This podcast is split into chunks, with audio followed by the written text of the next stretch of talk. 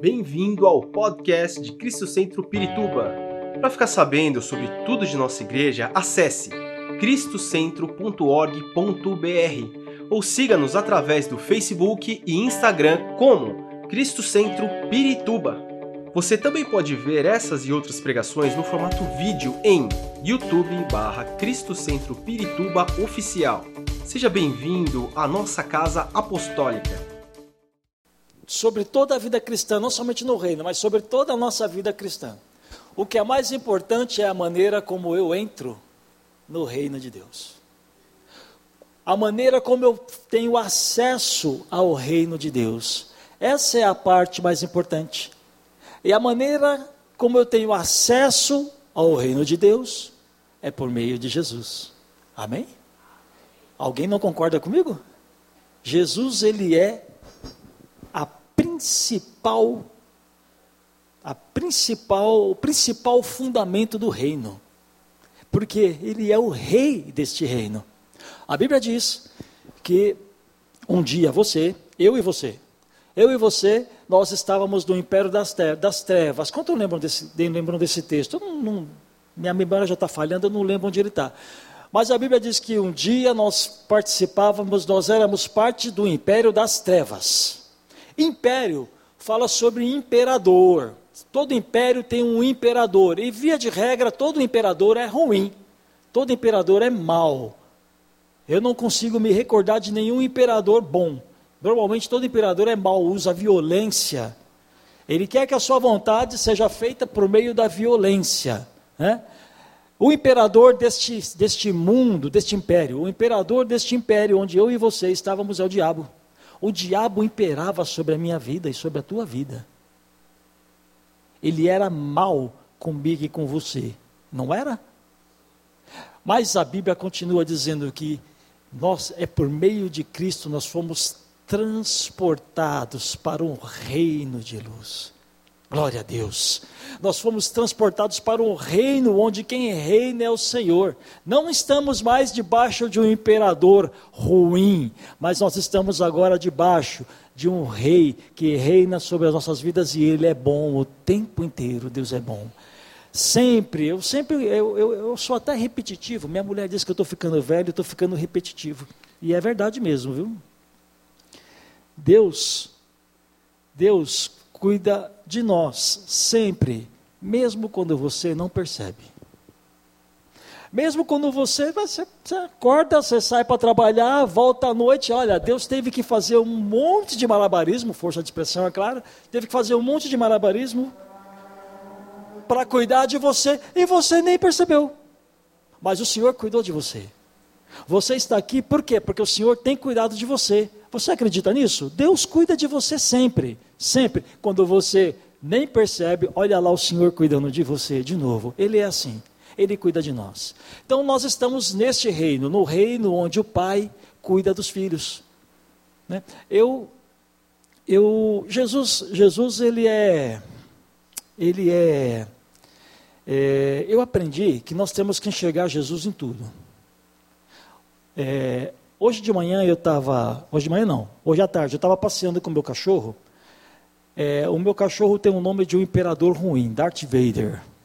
Estava passeando com ele. Quem conhece Guerra nas Estrelas sabe quem é o Darth Vader. É o nome dele, eu gosto.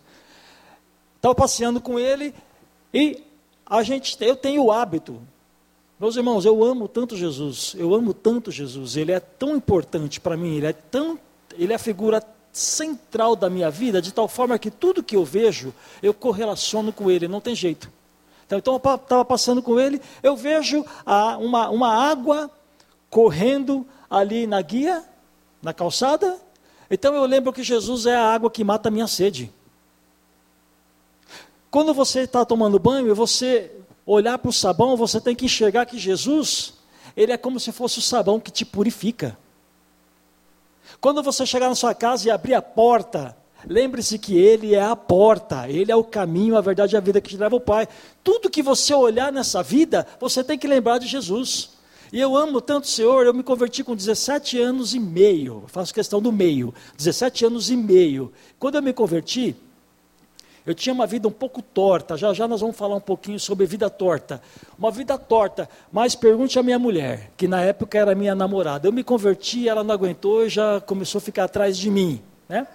Então eu dei um boi para ela e aceitei namorar com ela. Mas a primeira coisa que eu fiz, me converti, primeira coisa que eu fiz, culto de oração, na primeira semana, culto de oração, eu tinha uma Bíblia católica. Você lembra dessa Bíblia católica? Acho que não lembra, é uma Bíblia católica, vermelhinha, Cris. A Cris, minha irmã, lembra. Católica vermelha, eu fui com ela mesmo. Quando eu cheguei lá da igreja com uma Bíblia católica daquele tamanho, o pastor, ele olhou para minha cara e falou: Aleluia, glória a Deus que você está aqui, vem, vamos orar. Ele nem se importou com isso. Com o tempo eu fui aprendendo que alguns livros ali não servem para. para é, para serem usados como doutrina, não servem para nós. Existem erros que vão contra o restante da Escritura. É? Mas isso eu aprendi com o tempo. Mas eu amava tanto o Senhor que me converti, já fui direto para a igreja. E com seis meses eu me matriculei no, no seminário de teologia. Me converti com 19, aos 18 já estava estudando teologia. Por quê? Porque eu tinha sede do Senhor. Eu queria o Senhor a qualquer custo. Eu queria aprender mais do Senhor a qualquer custo. A qualquer custo. Entende? Por que, que eu estou falando isso? Porque eu quero que você seja inspirado. Ontem de manhã, ontem de manhã, o apóstolo ministrou para nós. Eu fiquei aqui como uma criança que recebe um presente. Nem precisa ser criança. Quando você recebe um presente que você gosta, como é que você fica? Você fica feliz, você fica animado, você não, não para de falar aquele presente o dia inteiro. Eu sou assim, quando eu recebo algo que eu gosto, misericórdia, gente, eu gasto o negócio. Eu, eu, chego a ficar chato. E ontem nós recebemos uma palavra pela manhã do nosso apóstolo que inspirou a minha vida, inspirou a minha esposa. Nós nos lembramos dos vários anos atrás, quando nós chegamos aqui, ele ministrava na nossa vida. Aquela palavra me encheu de ânimo. E eu quero que você tenha sua vida cheia de ânimo também. Jesus tem que ser o centro da sua vida. Se Jesus não é o seu amor, há algo de errado, meu irmão. Jesus tem que ser o seu amor. Você tem que dormir com Ele, falando com Ele, acordar com Ele todos os dias. Amém? Dá para entender? Jesus tem que ser o centro da sua vida. Ele é o princípio do reino. Ele é a entrada para o reino. Você não participa do reino de Deus se não for por Jesus. Ok? Eu quero ler com os irmãos um texto. Aquele ali, ó. Nunca foi tão fácil, né? Dá para enxergar ali? Lucas 22, 17 e 18. Recebendo um cálice, ele deu graças e disse: Tomem isto e partilhem uns com os outros pois eu digo que não beberei outra vez do fruto da videira até que venha o reino de Deus. É, eu falei para vocês na semana passada, e o apóstolo também falou, tem falado isso de forma constante, que o reino de Deus não se trata de um lugar geográfico, não é isso? Jesus fala: não procurem o reino de, o reino de Deus ali, não procurem lá. Por quê? Porque ele está dentro de você. Quando você recebe Jesus como Senhor e Salvador da sua vida, o reino de Deus está dentro de você. Então, onde está o reino de Deus? Está onde você vai. Na sua casa deve haver reino de Deus. No seu trabalho deve haver reino de Deus. Onde você estiver, não importa onde for, ali, se você está presente, deve haver reino de Deus. Reino de Deus é a presença do Senhor na tua vida. Tá? Mas ali, é, nós precisamos entender uma coisa: é, Jesus diz que ele não beberá outra vez do fruto da videira até que venha o reino de Deus. O reino de Deus ele tem duas fases. Hoje, ele não é geográfico, como eu acabei de dizer, ele não está aqui ou está ali, ele está em você. Mas haverá um período, haverá um momento na história que o reino do Senhor se instalará na terra. Quantos sabem disso? A Bíblia chama isso de milênio. E está lá em Apocalipse, capítulo 20. Vamos dar um pulinho lá?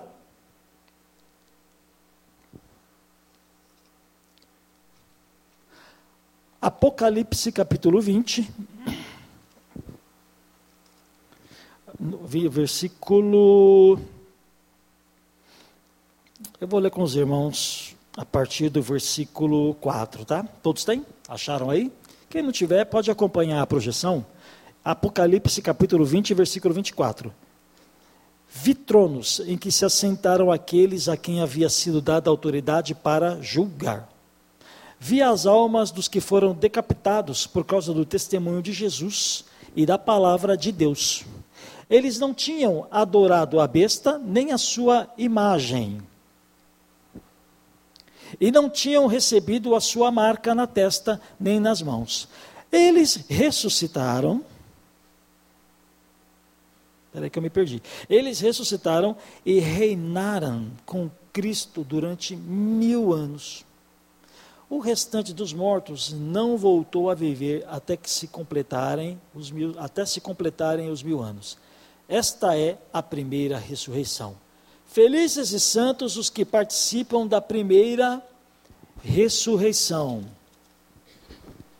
A segunda morte não tem poder sobre eles serão sacerdotes de Deus e de Cristo e reinarão com ele durante mil anos. Hoje, o reino de Deus ele está presente. Aliás, o reino de Deus está presente na nossa vida desde que Jesus veio estabelecê-lo. Isto não é novidade. Porém, nós não vivemos o ápice do reino de Deus. O ápice do reino de Deus será quando Jesus retornar. Quantos esperam a volta do Senhor aqui? Você sabe que ele vai voltar, não sabe? É uma promessa dele, ele voltará. Ele voltará e nós estaremos com ele para sempre. É uma promessa da palavra de Deus. Tessalonicenses 4, em Tessalonicenses 4, Paulo ensina sobre isso. O Senhor vai voltar. Quando o Senhor voltar, a palavra de Deus fala que os mortos em Cristo ressuscitarão primeiro. Quem? Todos os que morreram em Jesus de todas as épocas. Abraão, Moisés, Enoque, todo, toda essa galera vai ressuscitar. Se eu estiver morto, ressuscitarei também. E aqueles que estiverem vivos serão glorificados, receberão um corpo glorificado. Como que é o corpo glorificado? A única coisa que nós sabemos é o que é, Jesus é o que aconteceu com o corpo de Jesus. A Bíblia ensina que Jesus estava numa sala, num cenáculo, perdão, os discípulos estavam no cenáculo, estavam reunidos, e a palavra diz que Jesus entrou, as portas estando fechadas. Ele passou pela parede. Jesus entrou, estilo fantasma. Entrou, não é fantasma. É só para você entender, tá? Que eu falei estilo fantasma. Jesus entrou. Mas ao mesmo tempo, Lembre-se que quando Tomé duvidou, o que, que Jesus falou para ele? Põe tua mão aqui. Lembram? Põe tua mão aqui. Embora ele tivesse entrado numa sala fechada, ele podia ser tocado, ele era palpável. É estranho, você deve estar pensando, o que, é isso, pastor? Eu não sei. A Bíblia só dá essas dicas para a gente, não dá mais nenhuma. Eu me recordo que quando Jesus, depois de ressuscitado, depois de ressurreto, foi até os, os, discípulos, eles estavam pescando, a Bíblia diz que ele estava com os peixinhos ali na, na, na, na beira da praia, não é isso? Então, um corpo que podia comer. E é só isso que nós temos de informação. Portanto, eu não me atrevo a te dizer mais nada, porque é isso que a Bíblia diz.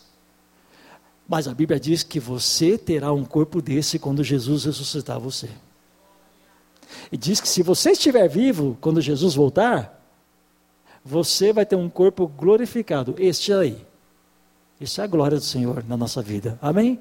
E aí então dar-se-á início o reino de Deus. Então note, note que hoje nós vivemos o reino de Deus, mas não vivemos ele no seu ápice. Nós não estamos no melhor do reino de Deus. Dá para entender? É como uma uma partida de futebol. Ela começa, sempre que começa, um começa estudando o outro, né? Um time começa estudando o outro, um nunca se atira é, mais do que outro, até que em algum momento o jogo começa a ficar mais quente, o jogo começa a ficar nervoso. Né? Então, hoje que nós estamos passando, o que nós estamos experimentando, é um reino de Deus na nossa vida, mas não na sua plenitude. A plenitude será quando o Senhor vier. Por que a plenitude? Porque Ele estará fisicamente reinando entre nós. Hoje Ele está reinando em nós, mas o nosso espírito, no nosso corpo, Ele não está fisicamente conosco. Mas a palavra garante que no milênio Ele estará fisicamente conosco. Amém, meus irmãos? Deu para entender? Então, para que você entenda que o reino de Deus, ele tem, ele tem duas fases, a que nós vivemos hoje, mas ela se tornará mais palpável ainda quando Jesus vier nos buscar. Tá? Ah, e como eu posso reinar nesta vida? Como eu posso reinar nesta vida com o Senhor? Como você pode reinar nesta vida com o Senhor? O que é que você necessita? A pergunta mais, mais simples. O que você necessita para reinar com o Senhor? Nós já falamos do principal, que é Jesus como o Senhor da nossa vida. Amém? Mas o que você precisa para reinar nesta vida com o Senhor é de transformação. Você precisa ser transformado. E este é um processo. Este é um processo. Tudo o que existe está em transformação. Você só deixa de ser transformado quando você morre. Quando você morre, não há mais nada para ser transformado em você. Mas enquanto você estiver vivendo, você precisa ser transformado. É, Existe um exemplo que eu gosto muito, eu já dei aqui outras vezes, né? Romanos capítulo 12 fala sobre isso, que nós devemos, nós não devemos. É, projeta para mim, por favor, Romanos 12. Eu vou ali porque eu, eu, vou ler ali porque eu acho mais fácil, tá, irmãos? Romanos capítulo 12, versículo 2. Não se amoldem ao padrão deste mundo, mas transformem-se pela renovação da sua mente para que sejam capazes de experimentar e comprovar a boa, agradável e perfeita vontade de Deus. Vontade de Deus. Não se amoldem. Amoldar significa tomar a forma. Você está habituado a isso, com isso. Você lembra quando você era criança, você pegava aquela massinha e colocava naqueles moldes, moldes de dinossauro, né? de, de florzinha, né? de carrinho. Então aquela massa tomava o, tomava o formato do molde em que ele era depositado. O gelo, o a água, a água. Qual é a forma da água? A forma da água é a forma do recipiente onde a água é colocada. O que a Bíblia está dizendo é o seguinte: agora que você pertence a Cristo, agora que você faz parte de um reino, que é o reino onde Jesus é o rei, você não pode ser a moldar ao padrão deste mundo. Eu e você não podemos mais tomar a forma deste mundo. O mundo, as coisas que são contrárias a Deus, não podem mais moldar a minha vida. Deu para entender? Que agora você pertence a um reino e não mais a um império. Então o Senhor quer te transformar. Efésios fala sobre isso, que Jesus ele é a estatura de varão perfeito, ele é o nosso modelo. Nós estamos caminhando, sendo transformados dia a dia, até nos tornarmos parecidos com o nosso Senhor. Esse é o objetivo, fazer com que eu e você, Deus quer que eu e você pareçamos cada dia mais com Jesus. Então, não se amoldem ao padrão, não tomem o padrão. Não, não, não vivam como vivem aqueles que não creem em Jesus. Vocês devem viver de forma diferente. E como é que eu não vou me moldar segundo o mundo? A Bíblia diz: transforme-se pela renovação da sua mente. A nossa mente deve ser transformada. Você sabe que tudo que você faz, tudo que você faz tem origem na sua mente. Não há nada que você faça que você não tenha pensado antes. Aquela história de pensei sem fazer, é conversa mole para boi dormir, como diz minha mãe. Você sempre pensa antes de fazer. Sempre pensa antes de fazer. Agora, como é que eu vou transformar a minha mente então? Gente, olha, é, é, tem um exemplo que eu gosto muito, muito, muito de dar. Eu já usei ele várias vezes. Se você já ouviu falando isso, me perdoe, eu vou repetir, tá? É o exemplo do guarda-roupa da mulher. Eu acho que não existe exemplo melhor do que um guarda-roupa de mulher para falar sobre a transformação. Vocês vão concordar comigo. Uma mulher, quando abre o guarda-roupa, às quatro horas da tarde, o culto é às seis. A mulher abre o guarda-roupa às quatro horas da tarde para vir para a igreja. O que, que acontece na casa? Nel, crise. Crise na casa. Por quê? Quando a mulher abre guarda, o guarda-roupa, qual é a frase que ela vai falar? Oi? Não tenho roupa.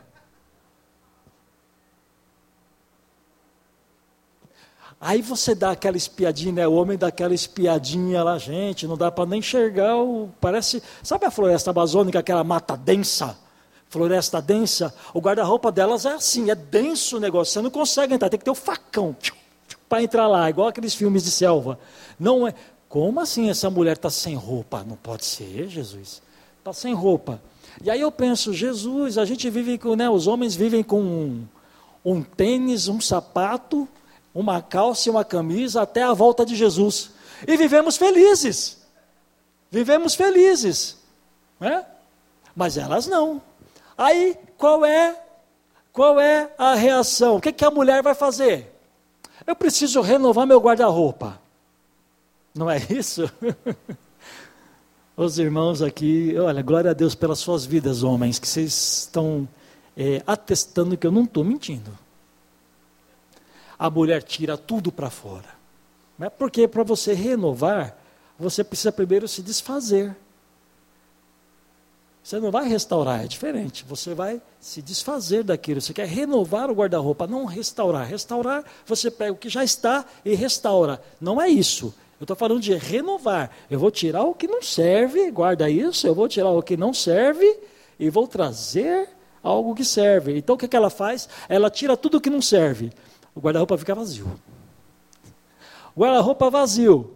Aí ela vai doar, vai para ONG, vai para vizinha, vai, sei lá, ela vai, vai se desfazer das roupas. Ela vai se desfazer das roupas. Só que aí a gente tem um outro problema. Agora o guarda-roupa está vazio. E agora sim ela tem razão em dizer que não tenho nada. Aleluia, né? Anderson, ministra aí, ó. Influência maligna aí, ó. Aí, meus irmãos, o que, que ela vai fazer? Ela vai fazer o que a mulher adora fazer: cartão de crédito. Vai comprar, vai comprar. Lembrando que eu não estou criticando as mulheres, ok? Não é uma crítica, eu só estou usando um exemplo que é cotidiano para ensinar um princípio. Tá? Não vão achar que o que eu estou criticando vocês, pelo amor de Deus, até porque eu serei o primeiro a morrer. então não é uma crítica. E ela mata, ela mata. Orem por mim, irmãos. Vocês precisam me cobrir o coração. Eu não lembro onde eu parei no exemplo agora. Ah, vocês lembraram, né? Comprar, né?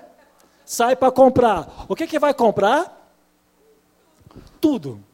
Tudo o que agora serve. Então, note que no exemplo, ela jogou fora aquilo que não serve mais para ela.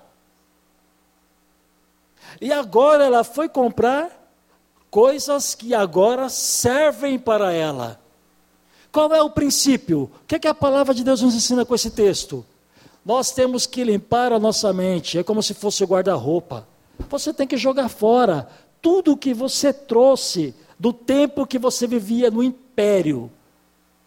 Tudo que você tinha na sua mente, na época que o diabo reinava sobre a tua vida, você tem que jogar fora. Dá para enumerar? Cachaça, cigarro, pornografia, que mais? Mentira, que mais? Adultério, que mais? E por aí afora. E por aí afora, você já entendeu. É por aí afora. Então, essas coisas você tem que tirar. Essas coisas você precisa eliminar da sua vida, mas você precisa trazer coisas novas para a tua vida. Essas coisas novas você vai trazer de onde?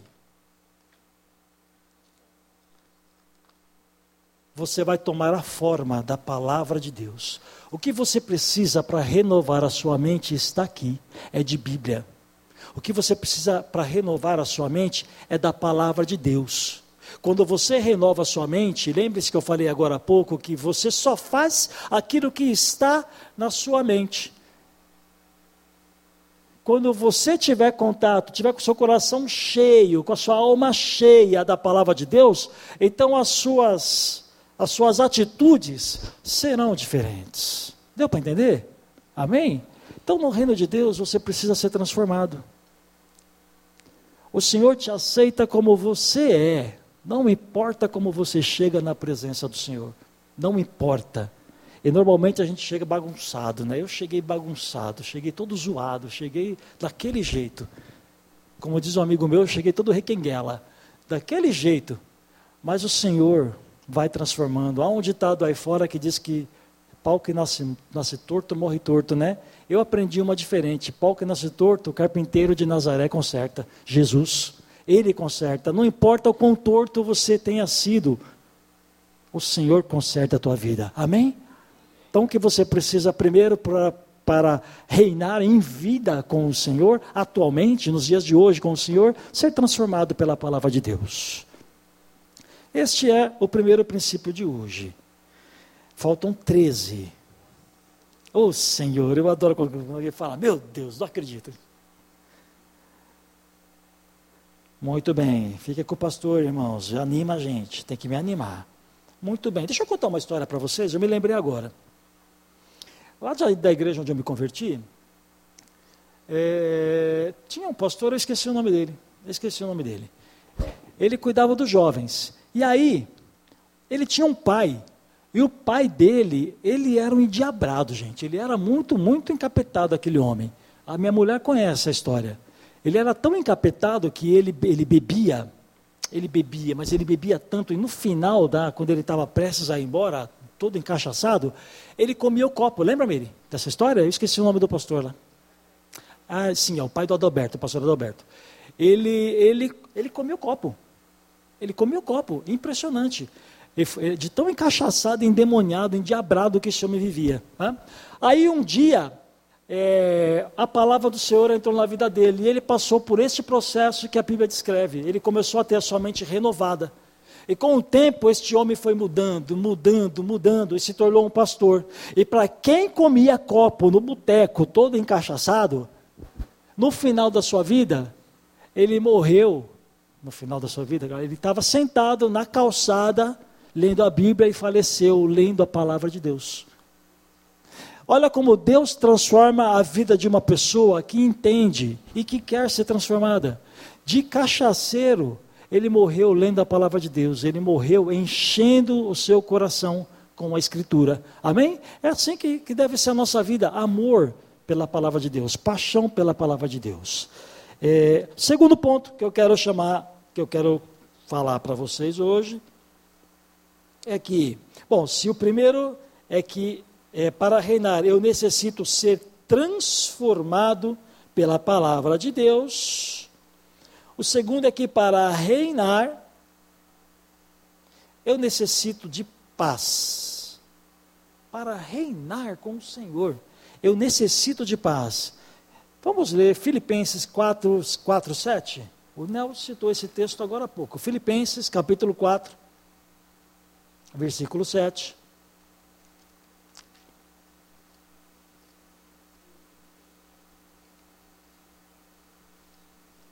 Nessa hora ele some daqui. Filipenses 4, verso 7. Vou, vou ler a partir do 6, tá? Não ande ansiosos por coisa alguma, mas em tudo pela oração e súplicas e com ação de graças, apresentem seus pedidos a Deus. E a paz de Deus, que excede, excede todo o entendimento, guardará o coração e a mente de vocês em Cristo Jesus. A paz que excede, a paz que excede, ela vem do Senhor. A paz que excede, ela só vem por meio de Jesus. A palavra de Deus ensina que Jesus é o príncipe da paz. Ele é a origem da paz. Se você é filho do Senhor, a paz do Senhor deve habitar no seu coração. Agora há um equívoco bastante grande que é, muitas pessoas acham que porque estão passando por problemas, estão passando por dificuldades, imaginam que isto não é ter paz. E isto não é verdade. Isto não é verdade. Algo que nós aprendemos é que a paz do Senhor, ela deve fazer parte da sua vida, mesmo em meio às turbulências. No meio das turbulências, a paz do Senhor Jesus no seu coração deve fazer você enxergar a presença dele na sua vida.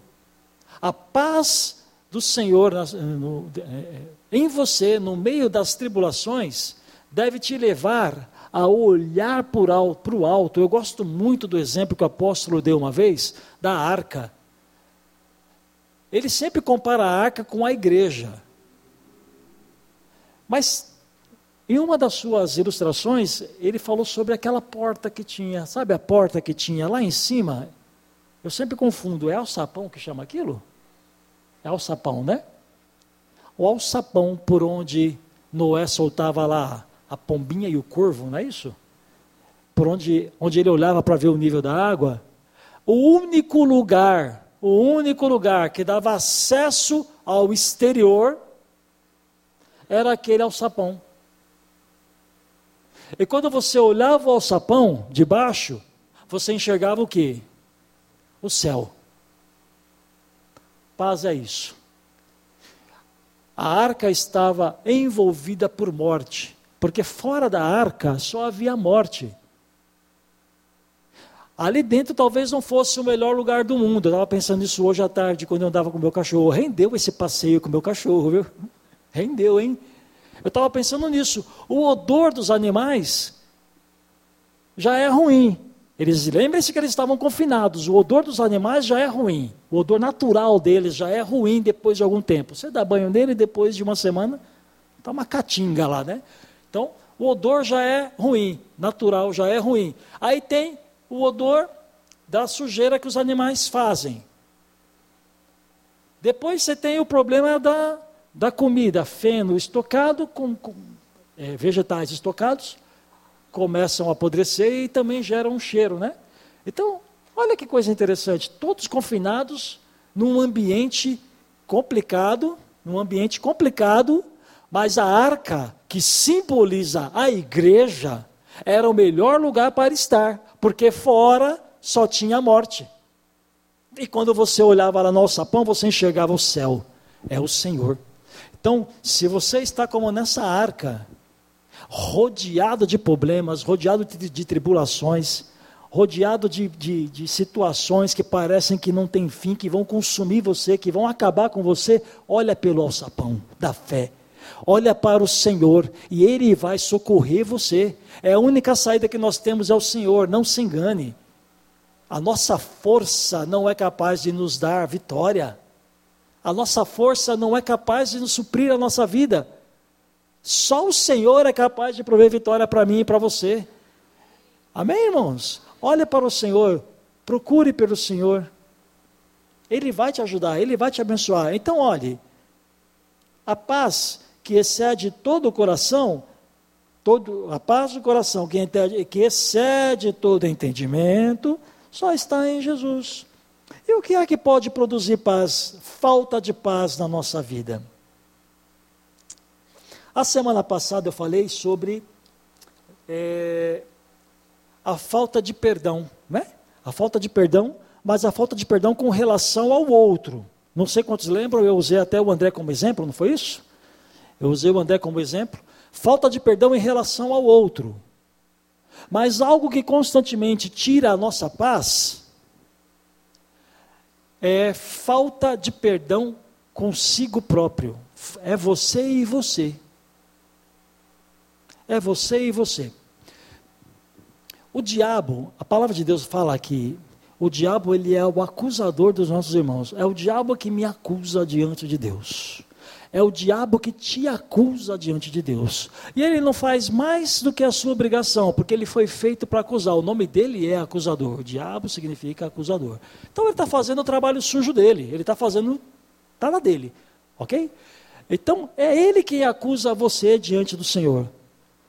E o que nos prende, o que nos prende, o que o diabo faz é nos prender no nosso passado. O nosso passado tira a nossa paz. Quantas pessoas hoje nós vemos estão presas no passado, estão presas a, a, a sentimentos de culpa, presos no passado por sentimento de culpa. Culpa porque deixaram de fazer alguma coisa. Você sabe que, é, é, às vezes, quando a gente tem que fazer alguma coisa e não faz, nós podemos ser processados por isso também. Quantos sabem disso? Né? Quando você podia intervir, quando você tinha que fazer algo e não fez, você passa a ser também culpado. Não sei quantos sabem disso, mas é. Tá? Então, muitos de vocês, lá no passado, deixaram de fazer alguma coisa, por causa disso, uma consequência ruim aconteceu, e você, até hoje, mesmo crendo em Jesus como Senhor da sua vida, até hoje você se sente culpado. Mas não é só a ausência, não é só ter deixado de fazer uma coisa. Pode ser que lá no passado você de fato fez algo que trouxe prejuízo para alguém. Você de fato fez algo que gerou consequências ruins. E até hoje, mesmo crendo em Jesus como Senhor da sua vida, você ainda está preso lá no passado. Estar preso no passado é como estar amarrado a uma grande pedra que você não consegue caminhar. Você tenta, mas não consegue caminhar, porque a sua perna está amarrada a uma grande pedra. Pedra. Você não avança na sua vida.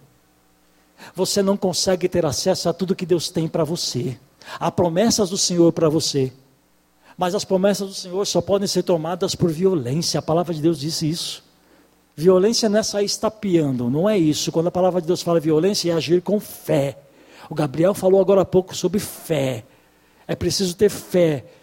É preciso ser firme. Fé em hebraico dá a intenção de firmeza. Você precisa estar firme com o Senhor.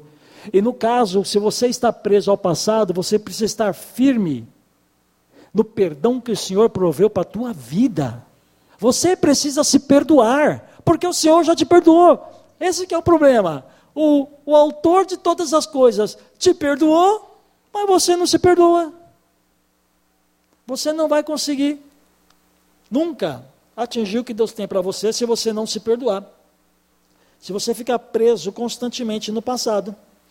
Tem um exemplo clássico, clássico na Bíblia, que é o caso de Pedro.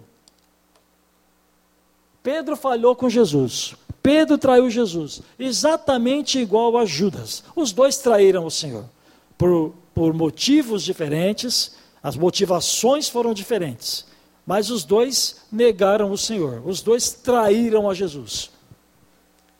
Lembram dessa passagem, né? Os dois traíram a Jesus. E Pedro ficou muito mal. Se você for ler depois o texto, você vai ver que Pedro ele ficou arrebentado com ele mesmo, decepcionado com ele mesmo. Né? Mas o Senhor voltou depois e teve uma, uma DR, discutiu a relação lá com Pedro. O Senhor voltou e fez Pedro enxergar que, tudo bem, Pedro, você me traiu, tudo bem, mas ó, eu te amo. Eu te amo tanto, Pedro, que não faz mal que você me traiu, eu vou te dar a chance de ser restaurado. Eu te amo tanto, Pedro, que eu vou te dar a chance de você ser renovado. Você vai ser renovado. O Senhor disse para ele: quando você se converter, você vai apacentar as minhas ovelhas. Né? Depois dessa DR, nós vemos ali, a partir do livro de Atos, que Pedro aquele que estava se culpando, se destruindo, se martirizando por ter negado ao Senhor, Pedro se tornou um dos principais líderes da igreja. Depois do apóstolo Paulo, Pedro foi o homem que mais falou sobre Jesus, que mais evangelizou. evangelizou. Por quê? Porque ele entendeu que ele necessitava se perdoar, porque o Senhor já tinha perdoado ele. Se Pedro não tivesse aceitado a palavra do Senhor, o perdão do Senhor e se perdoado, o que será que teria acontecido com o Evangelho? Será que ele teria chegado até nós? Não sei, não dá para saber, é só uma pergunta. Mas o fato é que ele, ele entendeu. Você precisa, meu irmão, entender. Não importa o que você fez no passado, não para Jesus. Ele não quer saber o que você fez. Sabia disso? Porque ele proveu perdão para você. Você precisa se perdoar. Se o Senhor já te perdoou, por que, que você não aceita o perdão do Senhor? é como uma pedra. Você carregar um peso. Você não precisa disso. O Senhor diz: Vinde a mim, todos que estáis cansados e oprimidos, e eu vos aliviarei. É o Senhor quem te alivia. Você ficar se punindo não traz alívio para você, não trouxe até hoje e não trará. O que você precisa fazer é lançar sobre ele, aceitar o perdão, lançar sobre ele e permitir que o Espírito Santo transforme sua vida. Amém, meus irmãos? Mas não basta apenas isso. Né? Não é apenas o passado, ou melhor dizendo, não é apenas o passado que nos prende. O passado, a solução para o passado é crer que Deus te perdoou em Cristo. Eu quero ler com os irmãos Romanos 8. Nós já vamos terminar, tá? Romanos 8. A partir do versículo 1. Se você está preso no passado, eu quero que você entenda esta palavra do Senhor para você. Oh Deus, cadê? Senhor da glória. Romanos 8, de 1 a 3. Portanto, preste atenção. Portanto, agora já não há condenação. Não há o que, meus irmãos? não há condenação para os que estão em em quem? Não há condenação para os que estão em Cristo Jesus. Porque por meio de Cristo Jesus, a lei do espírito de vida me libertou. Eu sou livre. Você é livre. O Senhor te libertou.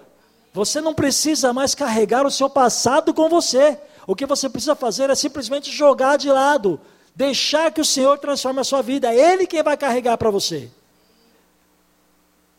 Porque aquilo que a lei fora incapaz de fazer por estar enfraquecida pela carne, Deus o fez, enviando o seu próprio filho à semelhança do homem pecador, como oferta pelo pecado. E assim condenou o pecado na carne, a fim de que as justas exigências da lei fossem plenamente satisfeitas em nós, que não vivemos segundo a carne, mas segundo o Espírito.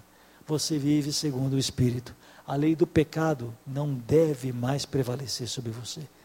Deixa o teu passado, entrega ao Senhor. Não importa. Talvez você diga, pastor, você não sabe o que eu fiz. Eu nem quero saber. Nem quero saber. Entrega para o Senhor e receba o perdão. Acredite no perdão do Senhor. Amém? Mas como eu ia dizendo, Algumas pessoas são presas pelo passado, mas outras são presas pelo futuro. Ah, como tem gente presa no futuro. A Bíblia chama isso de ansiedade. Filipenses, que nós acabamos de ler. Filipenses, é o medo de não ser suficiente. É o medo de não ser suficiente para alguém. Hum? É o medo de ficar doente. Algumas pessoas têm medo de ficar doente. Né? Algumas pessoas têm medo de ficar sozinho. Algumas pessoas têm medo de não ter recursos para se manter. Algumas pessoas. E o pior de tudo é que, assim, ó, quando você fica preso ao futuro, você fica preso a algo que não existe. O futuro ainda não existe. Nós estamos no presente. O futuro não existe. Viver no futuro é deixar de viver o presente.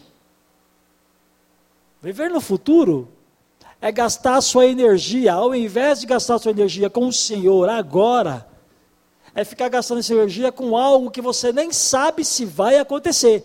Mas o impressionante é que sempre se pensa mal, não é? Essa semana eu morri de dar risada. A gente estava em casa, acho que era quinta-feira, acho que foi quinta. Meu filho costuma chegar às 11h10, 11h20. Estava lá com minha esposa na sala, de repente batem na porta, a porta trancada, né? Eu, eu deixo a porta lá de um jeitinho, quando está perto dele chegar. Deixei a porta trancada porque faltavam duas horas para chegar. Bateu na porta. O que, que vem a primeira coisa na cabeça? Meu Deus, o que aconteceu? Pastor sofre disso, irmão. A gente tem que, a gente tem que vigiar também. É. O que, que você está fazendo aqui? Nossa, meu filho chegou em casa, eu devia estar tá alegre. Eu perguntei: o que, que você está fazendo aqui? O que, que você está fazendo na sua casa? Eu devia estar alegre que ele chegou cedo, porque passa o pior, né? Foi, passou mal, alguma coisa aconteceu com meu filho, Senhor da glória, põe tua mão. Foi, foi, foi demitido, Jesus, agora esse menino está fazendo faculdade, agora como vai ser? Nada disso. Oh, pai, entrei mais cedo, saí mais cedo. Nada disso. A gente floreia, a gente imagina o que não tem. E sofre, sofre de véspera, sofre sem ser verdade. O Senhor não quer que você pense no seu futuro. Eu não estou querendo dizer que você não tem que é, pensar no seu futuro, organizar o seu futuro. Não é isso que eu estou falando. Tá?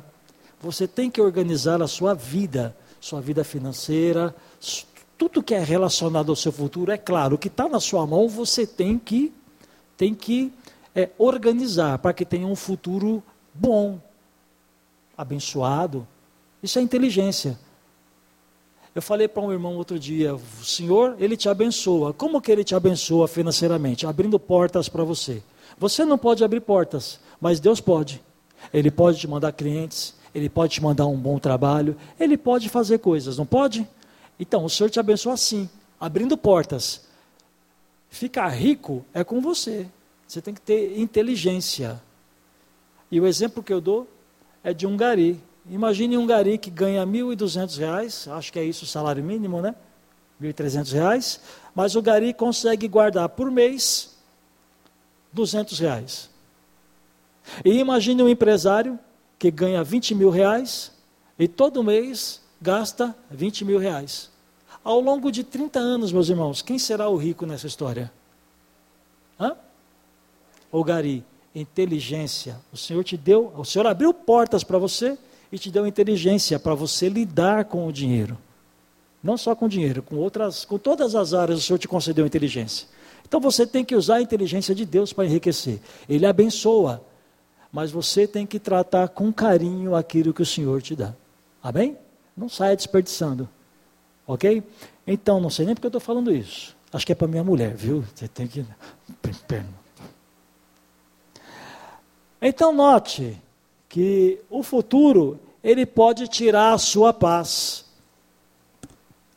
Mas eu quero que você leia o que Deus diz a respeito do seu futuro lá em Jeremias. Irmão, para ir mais rápido, por favor, projeta para mim Jeremias 29, de 11 a 13. Por favor, Jeremias, aí, oh glória a Deus, de 11 a 13 porque sou eu que conheço os planos que tenho para vocês, diz o Senhor. Planos de fazer-o prosperar e não de lhes causar dano. Planos de dar-lhes esperança e um futuro. Então vocês clamarão a mim, virão orar a mim e eu os ouvirei. Vocês me procurarão e me acharão quando me procurarem de todo o coração. O plano do Senhor é te abençoar o Senhor não te chamou para reinar com Ele e passar fome. Não foi isso.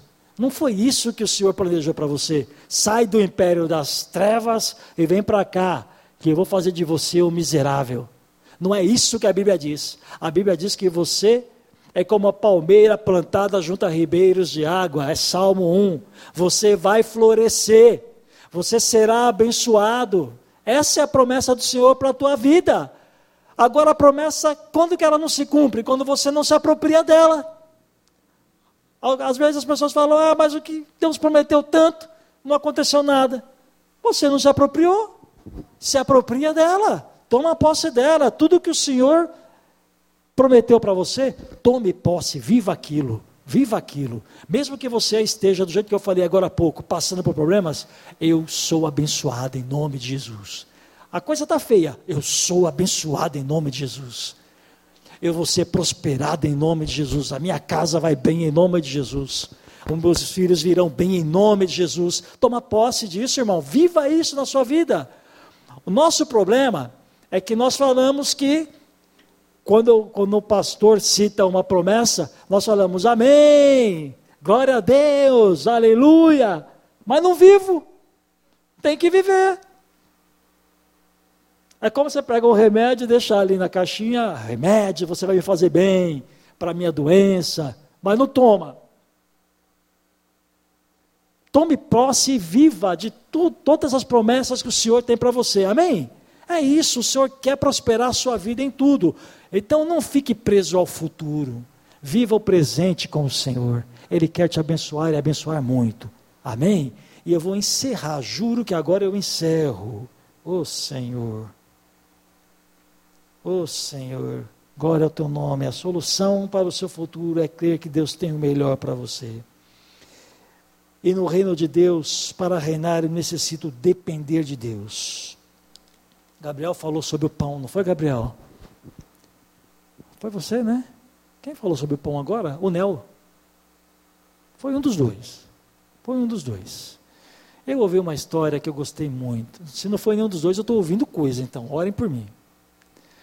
Eu ouvi uma história essa semana que eu gostei muito. Eu falei no grupo de comunhão na sexta-feira à noite, lá na minha casa. Tem um avô o avô ele usa uma estratégia muito legal para o netinho ir conversar com ele, para a netinha ir conversar com ele. A netinha gosta de chiclete. E quem não gosta, né? Aí a netinha sempre fala, vô, me dá um chiclete. Ela fala, eu vou dar, mas vem aqui, vem conversar com o vô. Aí quando a criança vai lá, a netinha vai lá e fica conversando com o vô, aí o vô pega a cartela, mas ele não dá a cartela para a criança. Ele dá um chiclete, tal, um chicletinho para você. Amanhã, se você quiser mais um, você volta para falar com o vô. No dia seguinte a criança vai lá, você já entendeu, né? É assim que Deus faz. Na oração, Jesus ensinou: o pão nosso de cada dia nos dá hoje. Amanhã você volta para falar com Deus. Depois, quando você precisar de mais pão, você volta para falar com Deus. O Senhor quer ter um relacionamento íntimo com você. Me perguntaram outro dia, qual que é a qual que é, por que que Jesus veio? Qual é o principal objetivo de Jesus ter vindo e morrido por mim? Sem titubear. Ele veio te reconciliar com Deus. Fique em pé no seu lugar. Ele veio te reconciliar com Deus.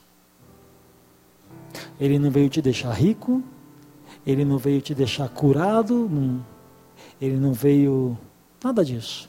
O principal objetivo do Senhor é reconciliar você com Deus. Deus deseja muito que você vá conversar com Ele todos os dias. O restante é consequência da sua vida com Deus. Tudo que você precisar na sua vida, é consequência da sua vida com Deus, da sua intimidade com Deus. O que Ele quer é ter intimidade com você.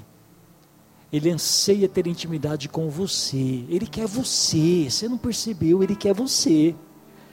Ele ama tanto você que ele te quer a todo instante. Todo instante.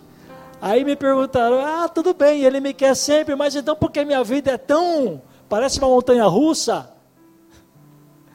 É porque com Deus não tem vida sem emoção.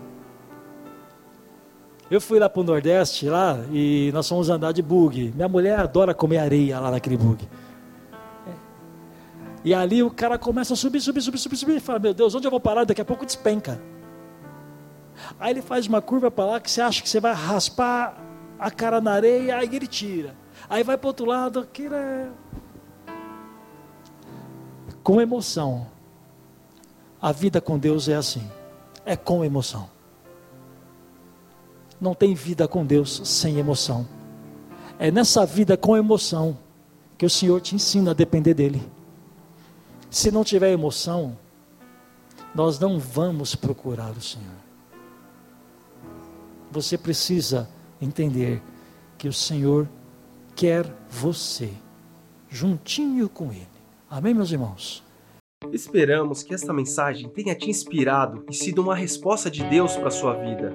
Quer saber mais sobre Cristo Centro Pirituba? Siga-nos nas redes sociais no Facebook, Instagram e YouTube, ou visite nosso site em cristocentro.org.br.